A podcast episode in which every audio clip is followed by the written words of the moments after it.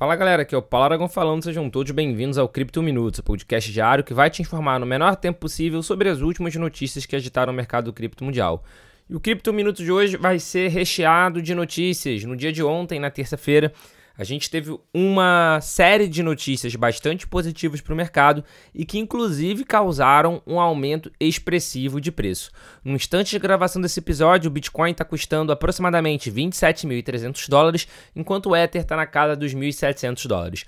Isso representa uma variação, por exemplo, nas últimas 24 horas do Bitcoin acima de 6% e do Ether na casa de 5%. Apesar de percentualmente não parecer tanto, é uma notícia, foi na verdade é uma série de notícias que representaram um otimismo, que geraram um otimismo muito grande para o mercado como um todo. E naturalmente a gente tem que começar pelo caso da Grayscale ganhando um processo judicial contra a SEC.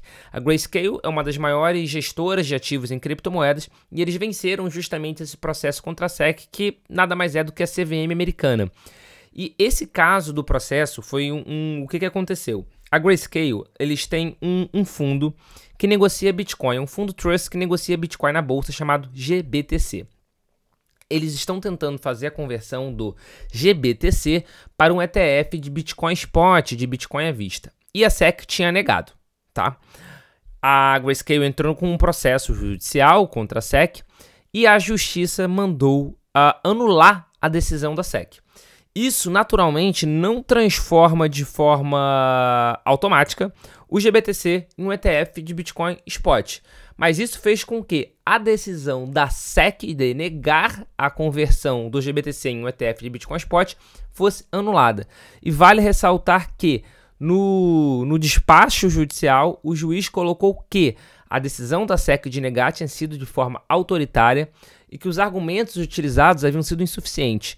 Ou seja, a argumentação da SEC para negar o, essa conversão do GBTC em um ETF de Bitcoin à vista foi considerada frágil. E essa argumentação era uma mesma argumentação que estava sendo utilizada também pela SEC para negar e para dar delay em outros pedidos de ETF de Bitcoin Spot. Com isso, o mercado ficou extremamente otimista de que nos próximos meses a gente vai sim ter um ETF de Bitcoin à vista, o que vai representar um ciclo, um, um potencial início de ciclo de alta justamente por causa do inflow, do, do, da entrada de capital no mercado de cripto. A gente não sabe se isso realmente vai acontecer, mas sem sombra de dúvida é uma notícia extremamente positiva no curto, no médio e no longo prazo. E que nem a gente já falou, o mercado reagiu, reagiu positivamente, com todas as principais criptos valorizando de maneira considerável. E essa não foi a única grande notícia do dia. O Twitter, agora conhecido como X, obteve uma licença de transmissor de pagamentos para criptomoedas, emitida pelo regulador de Rhode Island nos Estados Unidos. Isso autoriza a plataforma a oferecer diversos é, tipos de serviço relacionados aos ativos digitais relacionados às criptomoedas. Isso é mais um passo, vale ressaltar que isso é mais um passo do antigo Twitter no ecossistema das criptomoedas, chamando atenção para a integração cada vez maior entre as redes sociais e o mundo cripto. Naturalmente, é, essa ação teve um impacto imediato no preço da Dogecoin, a criptomoeda que o Elon Musk, que é o CEO, o atual CEO, né, o dono da rede social, já se declarou um fã. Vale ressaltar que não se tem nenhuma notícia concreta de que a Dogecoin vai ter qualquer relação com isso. Mas de qualquer forma, as pessoas já demonstraram otimismo que eventualmente o antigo Twitter vai fazer algum tipo de integração com a Doge.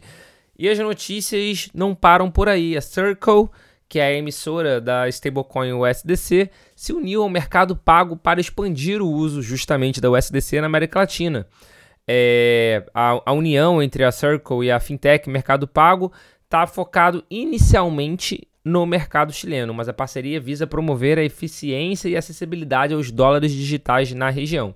Vai começar pelo Chile, mas faz parte do roadmap, faz parte do escopo expandir para a América Latina como um todo. Agora, vale ressaltar como isso pode afetar a adoção de criptomoedas em países com alta inflação, né?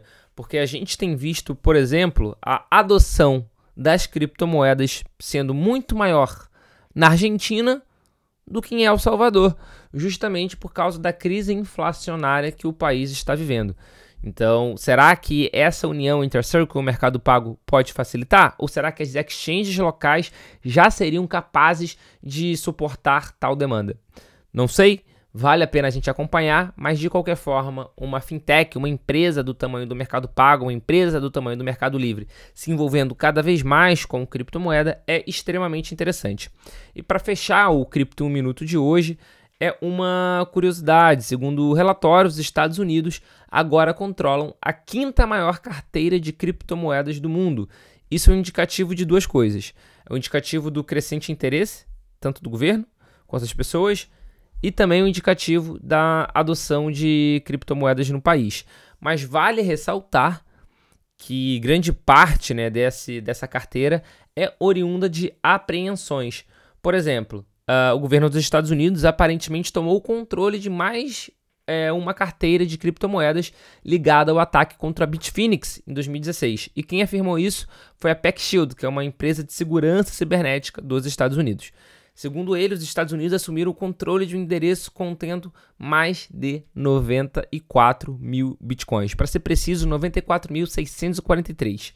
Com isso, é, só essa carteira, por exemplo, ela é a quinta maior do mundo em Bitcoin. Vale ressaltar que a invasão hacker contra a Bitfinex foi um dos maiores ataques da história e causou roubo de mais de 119 mil bitcoins. E essa apreensão ocorreu justamente após a prisão de Linha Liechtenstein e sua esposa, a Heather Rhino Morgan, acusados de promover o ataque contra a exchange. Dessa forma, o governo dos Estados Unidos já é a quinta entidade global com maior número de BTCs, superando empresas como a Tesla, como a Marathon e a Coinbase. Esse foi o Cripto Minuto de hoje. Muito obrigado pela sua companhia. A gente quer escutar a opinião de vocês, o que vocês acham de todos esses acontecimentos. E, para fechar, fica o questionamento: agora é lua? A gente já tem um encontro marcado aqui no episódio de amanhã. Valeu!